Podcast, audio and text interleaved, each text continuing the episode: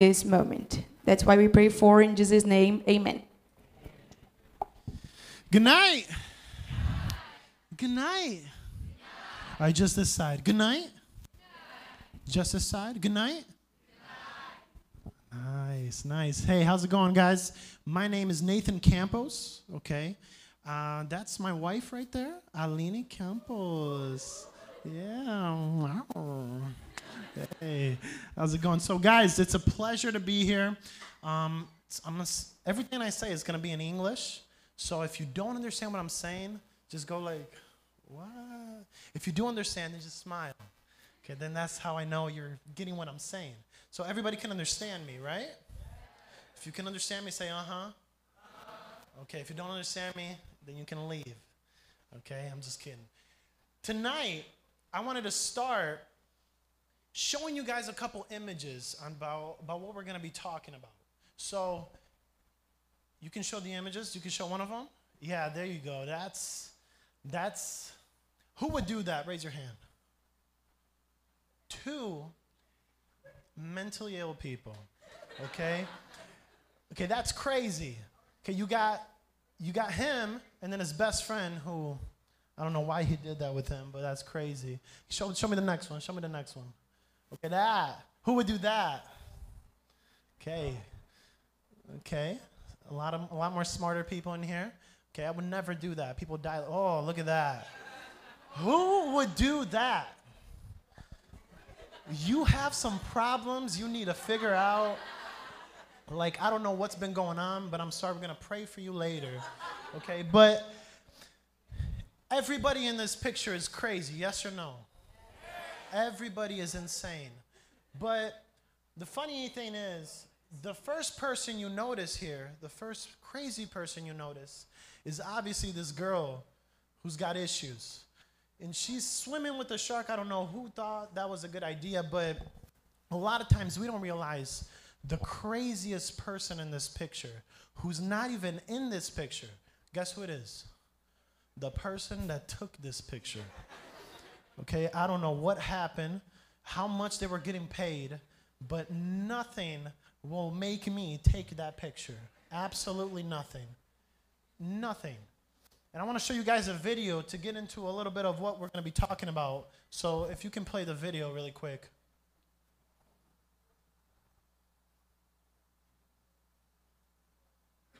That was good, huh? yeah? No, I'm just playing. I'm just playing. Well, I'm going to take a break. I'm going to drink some water.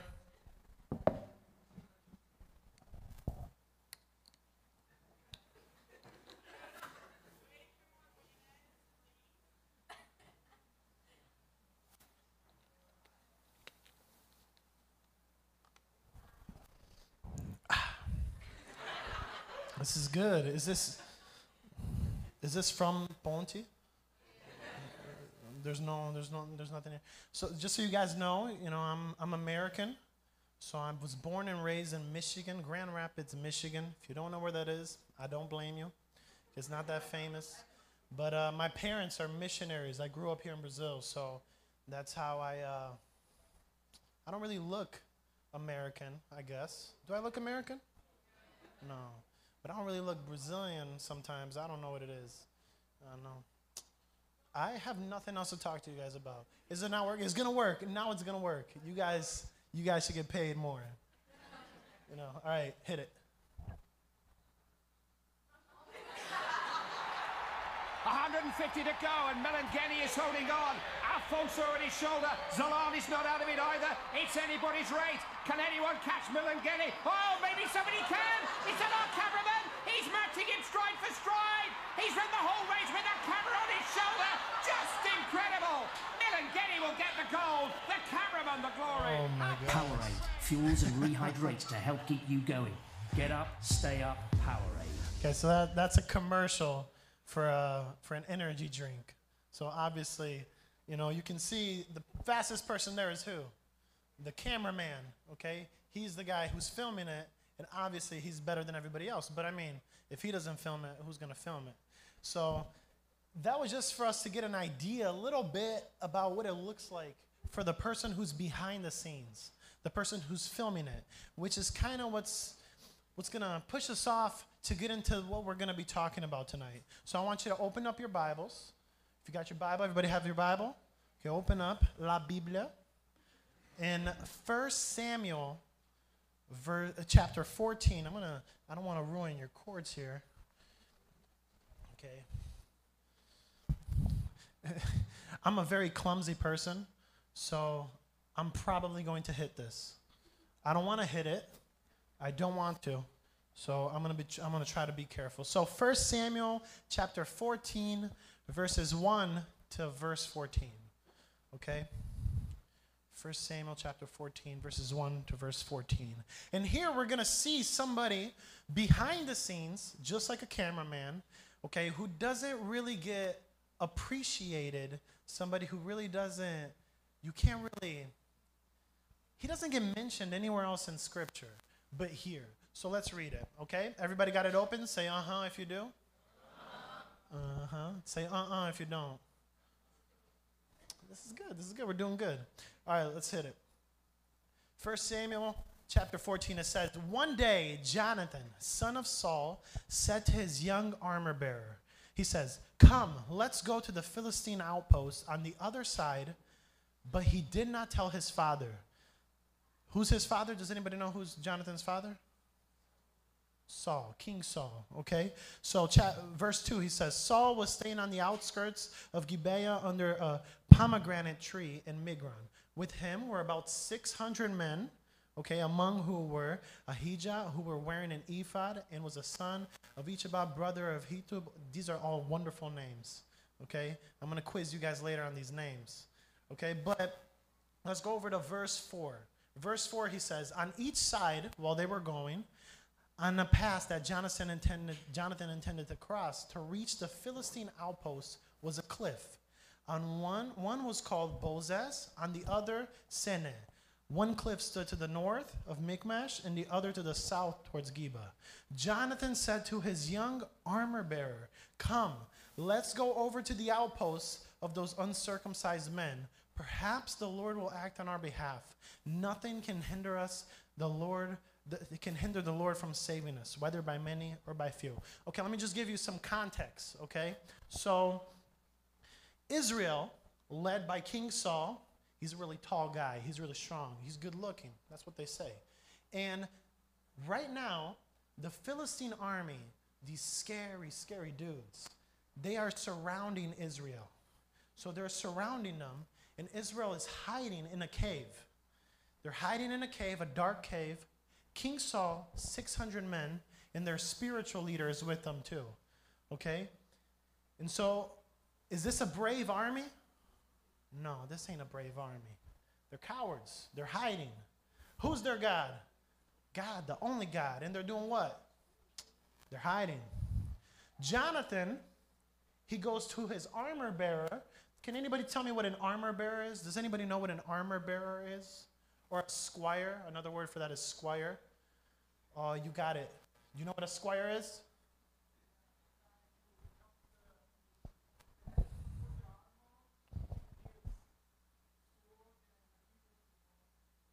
Okay, so squire isn't necessarily a big, older, more experienced guy. Nah.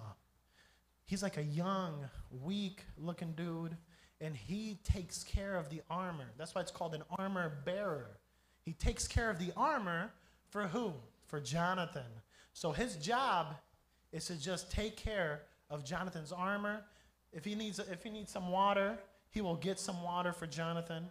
If he needs a, a back massage, he's there to give him a back massage. He'll help him. He'll carry his stuff. He'll like help him take off his armor, all type of stuff. So Jonathan comes to him and he says, Hey, armor bearer, we don't really know his name. He says, Come with me. We're going to go kill some Philistines. So this is where we're at. So go to verse, uh, where am I at? Verse 7. And this is what his armor bearer, his, his squire, says. He says, Do all that you have in mind. His armor bearer said, Go ahead, I am with you, heart and soul. Jonathan said, Jonathan said, Come on then, we will cross over towards them and let them see us. If they say to us, Wait there until we come to you, we will stay where we are and not go up to them. But if they say, Come up to us, we will climb up because that will be a sign that the Lord has given them in our hands. So both of them showed themselves to the Philistine outposts. Look, said the Philistine. This is the Philistines talking. It says, Look, the Hebrew are crawling out of their holes. They were hiding in. The men of the outpost shouted to Jonathan and his armor bearing. They were, they were laughing at them. It it was funny to them. And then he says, Come up to us and we'll teach you a lesson. We'll teach you a lesson. So Jonathan said to his armor bearer, Climb up after me. The Lord has given them into the hand of Israel. Jonathan climbed up using his hands and his feet with his armor bearer right behind him. The Philistines went and fell before Jonathan and his armor bearer, followed and killed behind him. In that first attack, Jonathan and his armor bearer killed some 20 men in an area of about half an acre. All right, how about let's pray. Let's pray, okay? Dear God, we thank you for another day. We thank you for another Friday. And we just ask you, God, that you use the message, your word today, to speak through us and in us so that we can have transformation in our lives, that this message can change the way we view certain things, and that we can act upon this as soon as we get out of here for your honor and for your glory. In Jesus' name, everybody says, You got it. If you understand what I'm saying, say, uh huh. Okay, then we good. We good. I ain't got nothing to worry about right now. So, just like what we saw, the armor bearer, he's not somebody you see up front. He's not the leader. He's not the strongest guy. You could say he's the cameraman.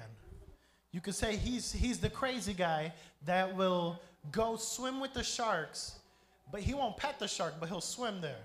So he's following Jonathan on this crazy mission. And here we found Israel's army kind of being cowards. And Jonathan is the only one who believes God is going to lead him into a place. I'm, I'm going to hit that. I, I, knew I was going to hit that. I, I, got, I got too close. I'm sorry about that. So, the armor bearer, he's not assigned to this post because he's strong, because he's experienced. He's assigned because he's faithful. Because he's faithful. And that's why the theme, the title for my sermon tonight is can skip it the faithful squire or armor bearer, whichever one you want to use. This is what we're going to get. We're being, without being the most qualified, he has other things. Like he's not a coward, he has loyalty. And that's why we're going to be talking about him tonight. And most of the time, we ourselves, we do not feel capable, we don't feel qualified to do what God calls us to do. We, we don't feel qualified to do those things. Just like the armor bearer wasn't qualified. But the only thing that God asks of us is faithfulness, is loyalty, is courage, is to follow, whether you have, whether you think you're prepared or you're not prepared. So God teaches us through the life of this young armor bearer three actions. Okay, three actions through this passage. I believe that this, uh, that the Word of God teaches us three actions that this armor bearer showed in this situation here. So tonight I want to talk to you guys about three actions taken from the armor bearer that we should follow. So everybody's with me? Say uh huh. I like it. I like it. So, first thing we see in this story that we just read, the first action that this armor bearer takes is he embraces the mission. He embraces the mission. You know what mean? You know what it means to embrace something, to hug something. So, so when you got here tonight, you probably hugged some people. You probably said hello. You embrace them. So that's exactly what the armor bearer does. He embraces the mission. F- keep it open in 1 Samuel 14 because we're going to be there all night. So keep it open in your, in your Bible verse 1 of chapter 14, he says, What? One day, Jonathan, son of Saul, said to his young armor bearer, Come, let's go over to the Philistine outpost on the other side. Man, I don't know if you have church leaders like that where they just come with some crazy ideas. They just come and they just go, Hey, hey, guys, we're going to do this. And you're like, That is not going to work. What are you doing? Okay, I can just imagine this young armor bearer. He's sitting there, he's washing Jonathan's armor, he's washing his sword, his shield, and stuff like that. And he's like chilling there, and he's just like cooking some soup. He's chilling, and then out of nowhere, Jonathan says, Hey, let's go, we're gonna kill some Philistines. And he goes, What? Uh uh not me. You must be crazy. Because that's a crazy notion. But that's what, exactly what Jonathan does. And you can see the army, there's 600 men. Are they courageous? Nah. They're peeing in their pants. They're in a cave with their king, the big bad king. He's the man. But they're over there hiding. But Jonathan, he goes over, and does he go over to the soldiers to ask for help? Yes or no? Does he go? No. Does he go over to his king, his father, to ask for help? Does he go over to the spiritual leader? He goes, Yo, talk to God. I need, I need some answers. Does he do that? No. Who does he go to? He goes to his squire, he goes to his armor bearer. Why? Because he's trustworthy. When you, when you embrace the mission, when you embrace God's mission for you, you become somebody who's trustworthy somebody, your leader, somebody, the, the person that leads these groups, somebody who leads this church, he can look at you and he can go, I can count on you. Why? Because you're trustworthy, because you embrace the mission. He saw, he saw his armor bearer, he saw how weak he was scrawny, skinny, okay, probably not very good looking, not popular. And he goes, You're the one who's going to follow me. You're the one who's going to come. You know why? Because I trust you. Because I know that you're going to follow me. I know that I can count on you. Back in high school, I had this friend named Jackson, okay? We were tight. We was tight. And the thing about Jackson was I wasn't a very good kid in high school, okay? I was I was a troublemaker, okay? Okay, don't tell my mom, but I was a troublemaker. In Jackson, there was one day that me and Jackson would always make stupid bets. You know, we would, yeah, I bet you can't climb that wall. And I go like, oh, yeah, yeah. Yeah, that's my high school voice. Okay? But one time there was a meeting, kind of like this one, but a lot more people, like, like maybe like a thousand people in our high school. And it was a big, important meeting about safety. Yeah. I didn't care about safety. Back then, I care now. Safety's good, okay? But back then, I was just a stupid high school. So we were sitting down, and the principal was talking, and he's talking, and Jackson turns to me and he goes, Hey, we should stand up and go, boo! And then everybody's gonna join us. And I went, oh yeah, I'm gonna do that. Okay? Today, I would not do that, obviously, because it's stupid. But back then, I didn't know that. Okay? Or maybe I did, I don't know. So what did we do? We said on a count of three, we're gonna stand up and we're gonna go, boo! And so that's what we did. We went one, two, three, and I stood up and I went, boo! And he did not get up with me. And nobody got up with me. It was just me. Jackson was not trustworthy. I've forgiven him. You can tell. I've let this go. This does not bother me. Okay? But was Jackson somebody who was trustworthy? Was he? No, no. Right now, if I could see Jackson, I'd kill him. But no, he was not somebody who was trustworthy. He was not somebody I could count on. We have such a hard time doing things that God calls us to do many times because we have not embraced the mission. We haven't hugged the mission that God has given us. And therefore, we are not trustworthy with, God, with God's mission. Many times we don't do what our church calls us to do. Why? Because we have not embraced the mission.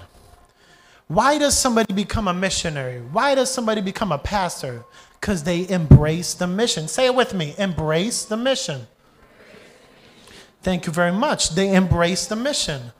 Why do we have such a hard time sharing about God, evangelizing? Why? Because many times we have not embraced the mission that the most important thing we need to do is share the gospel with those that are lost. But we focus on other things. Why? Because we have not embraced the mission. Why do we have such a hard time sometimes giving money or our time to the church? Why? Because we have not embraced the mission. We have not embraced what God has called us to do, what maybe our leaders have called us to do. We haven't embraced it. A while back, there were a lot of floodings. It reminded, it reminded me because there's, it's raining a lot. You know, it's starting to remind me of when there was floodings and a lot of people lost their homes, a lot of people lost their things, their belongings. But man, we put the word out that people needed things, and a ton of people donated. Why? Because they embraced the mission. They embraced the mission. Now we just got to do that with other things in our Christian life, in our Christian walk in his armor bearer, Jonathan saw somebody trustworthy because he saw somebody who embraced the mission that Jonathan was placing. No, no, no, not Jonathan, that God was placing. God placed a mission. And as soon as Jonathan called him, the armor bearer embraced the mission. He was trustworthy, he could count. So, my question is how have you embraced the mission? You're here tonight, so you embrace some type of mission.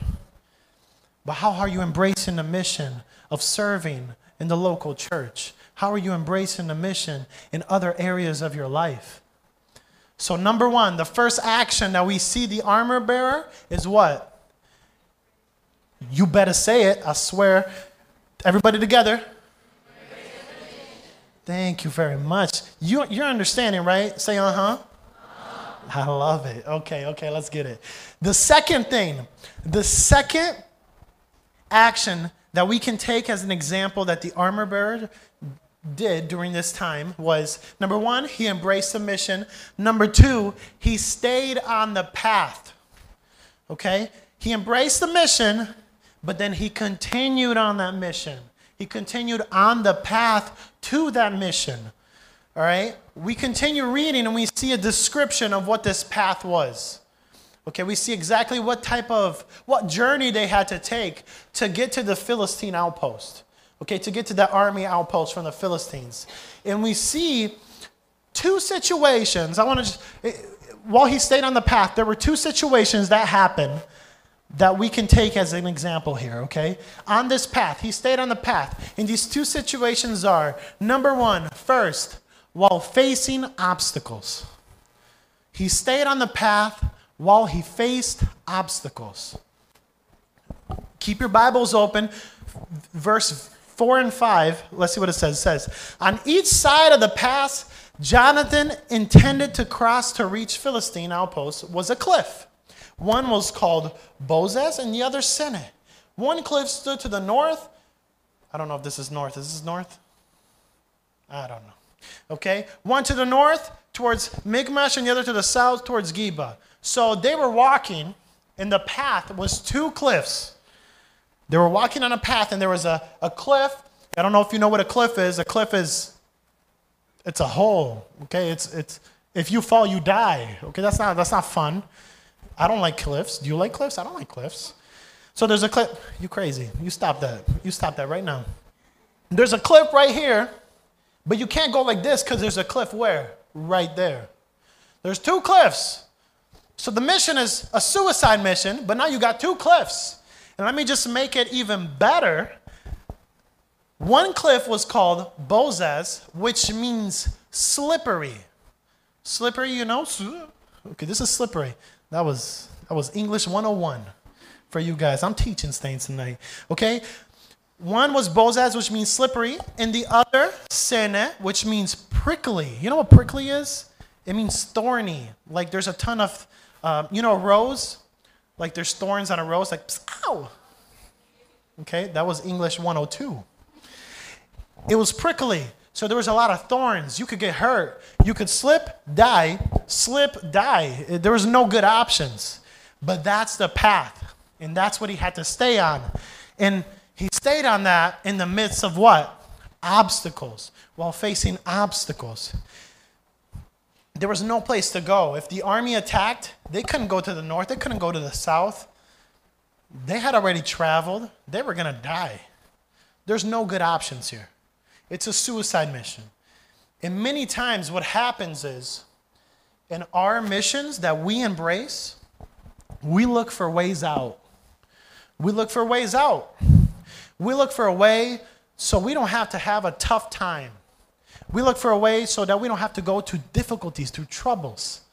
But that's not how that works. When you make a commitment, the people back there who are serving in a ministry, they made a commitment. That's it. There's difficulties, there's cliffs, but that's what it means. It's not easy, but it's the only path worth taking. Okay? Why is it easier to share the gospel with somebody you don't know than with a person you do know? You know why? Because if it doesn't work out, you're not going to see them again. But with a family member, you're going to see them at dinner. It doesn't, you can't hide from that. So, while facing obstacles, he remained on the path. And second, while facing uncertainty, while facing uncertainty, he remained. Look at this. Verse 6, he says, Jonathan said to his young armor bearer, Come, let's go over to the outposts of those uncircumcised men. Perhaps, what? Perhaps. You know what perhaps means? It's like maybe. Maybe the Lord will act on our behalf. Maybe. This, that's not what you told me. This is not what I imagined. You sent me on this suicide mission. I did not think it was a maybe that I was going to survive. Okay? So he remains on the path, the path with what? Uncertainties. This is the huge what if. What if I share the gospel and my friends don't like it? What if I, I, I talk about God at my job and I'm not respected? What if at my university I say something in class, I get a bad grade? Or people don't want to work with me no more? What if that doesn't happen? It's not a what if, it's gonna happen. That's what's gonna happen. But still, the armor bearer is right there. The armor bearer follows him. Look at what he says, verse 7. Oh my gosh. He said, Do all that you have in mind. This is the armor bearer talking, the, the, the squire. Do all that you have in mind. Go ahead. I am with you, heart and soul. Oh, that gives me goosebumps every time. Can you imagine? Oh, God calling you, and you go, do what you do. I'm going to follow you no matter what. That's trustworthy. That is somebody you can count on. Are you the type of person that says that? To your church leaders, to your youth leader, to your pastor, you know, do what you have. Do what God put in your heart. I'm going to follow that. I'm going to do that. That's, he stays on the path. So, number one, he embraces the mission. Number two, he stays on the path. And number three, he fulfilled the mission. Say that with me. He fulfilled the mission. It's all well and done when you walk the path, you embrace the mission. But if you don't finish it, nothing matters. He fulfilled the mission verse 11, verse 11, and what we're reading, verse 11, he says, So both of them showed themselves to the Philistine outpost, and they said, Look, said the Philistines, the Hebrews are crawling out of their holes they were hiding in. Oh, they were laughing at him. They were laughing at him. So, so jump down to a verse where he says, So Jonathan said to his armor bearer, I think it's verse, verse 12 or something like that, 13. So Jonathan said to his armor bearer, Climb up after me. Where am I? The Lord has given them in the hand of Israel. They haven't even started, and he's already like, dude, they dead. Okay? They over with. We, they can't do nothing anymore. We, we God's team.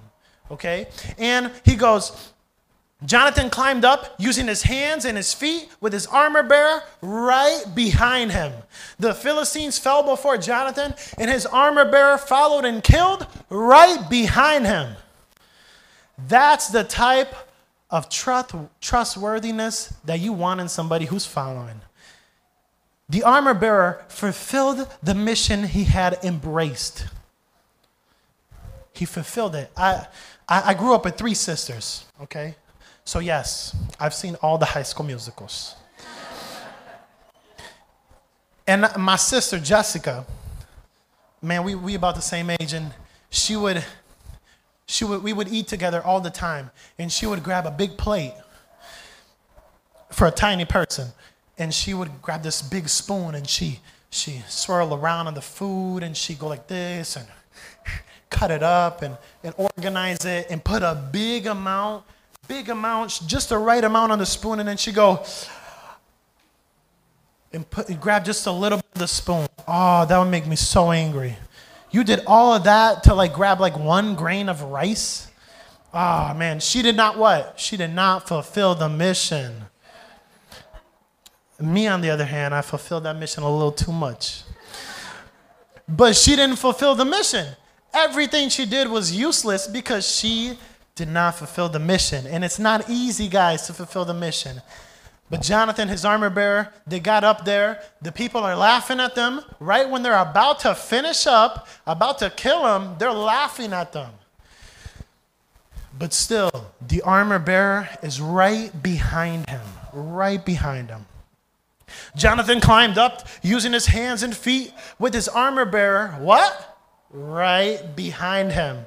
The Philistines fell before Jonathan, and his armor bearer followed and killed what?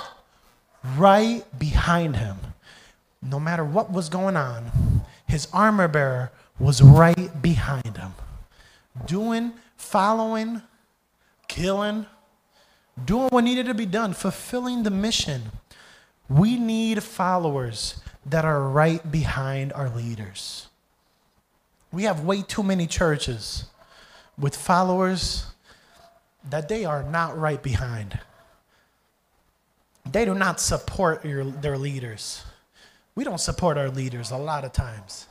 It's we need people that are right behind our leaders who will follow it. And right behind is not, it's not like, uh, um, okay, do it and then I'll see if it works, you know?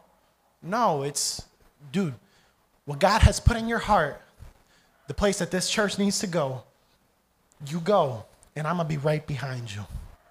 I'm going to follow you. I'm going to follow this mission. The armor bearer was there so that if Jonathan needed anything, he was there. If Jonathan fell, he was there. Jonathan would knock down a Philistine, and who was there to kill him? The armor bearer. He was right behind him. Are you the type of Christian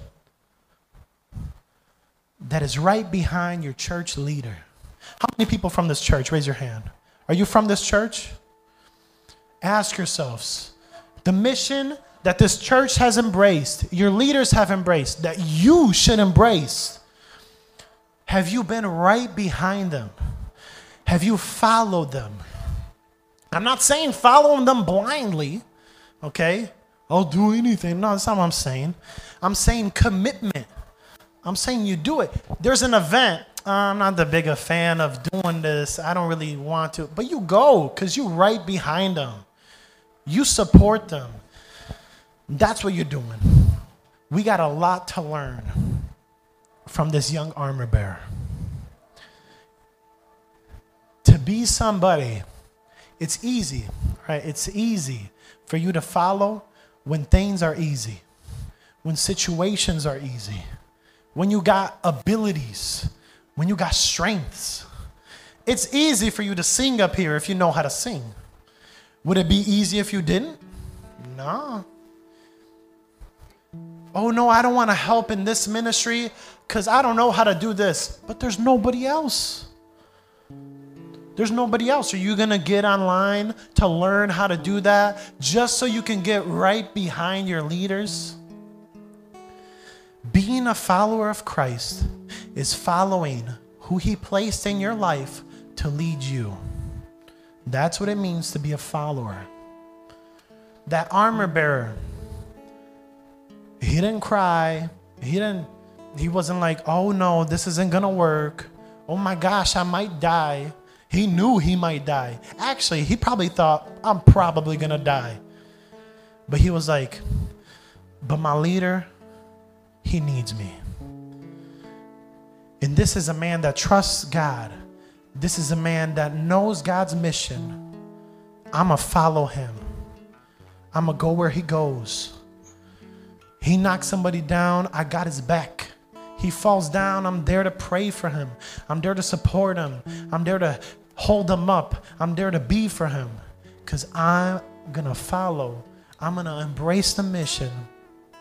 I'm going to stay on this path no matter how hard it is, no matter the uncertainties, and I'm going to fulfill the mission because God called me to this mission. It wasn't one of my friends, it wasn't anybody else, it was God. God called me to do this, so I'm going to do it. And it's funny because the armor bearer, you don't know his name. You don't know what he looks like. You don't know anything else about him. But still, he's one of the most important people in this story. Because without him, Jonathan wouldn't have been able to do what he did. The church needs people that are willing to follow God and follow its leaders.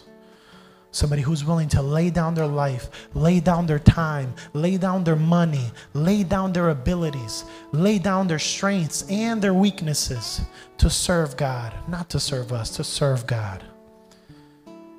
Let's pray. Dear God, we thank you, Lord, for another wonderful day. We just thank you. You you've just blessed us so much. And honestly, God, we know it's hard. We know sometimes we don't feel qualified. We won't feel like we're enough. We don't think this is this is what we're supposed to do. But God, I pray that we we open our hearts, we open our minds to what you have called us to do. So that we will be able to, now uh, not out of pride, out of humbleness, follow our leaders have our hearts opened to following what your will is, no matter how hard, no matter how uncertain the path may be, so that we will fulfill the mission that you have for me, for everybody in this room, for your church, for your children, so that we may fulfill, that your glory may be known, that your name, that people can have relationship with you. We pray all of this and we ask you, Lord, to come and motivate us, come and encourage us to be the type of follower that will lay down our life for you. In Jesus' name we pray and we thank you. Amen.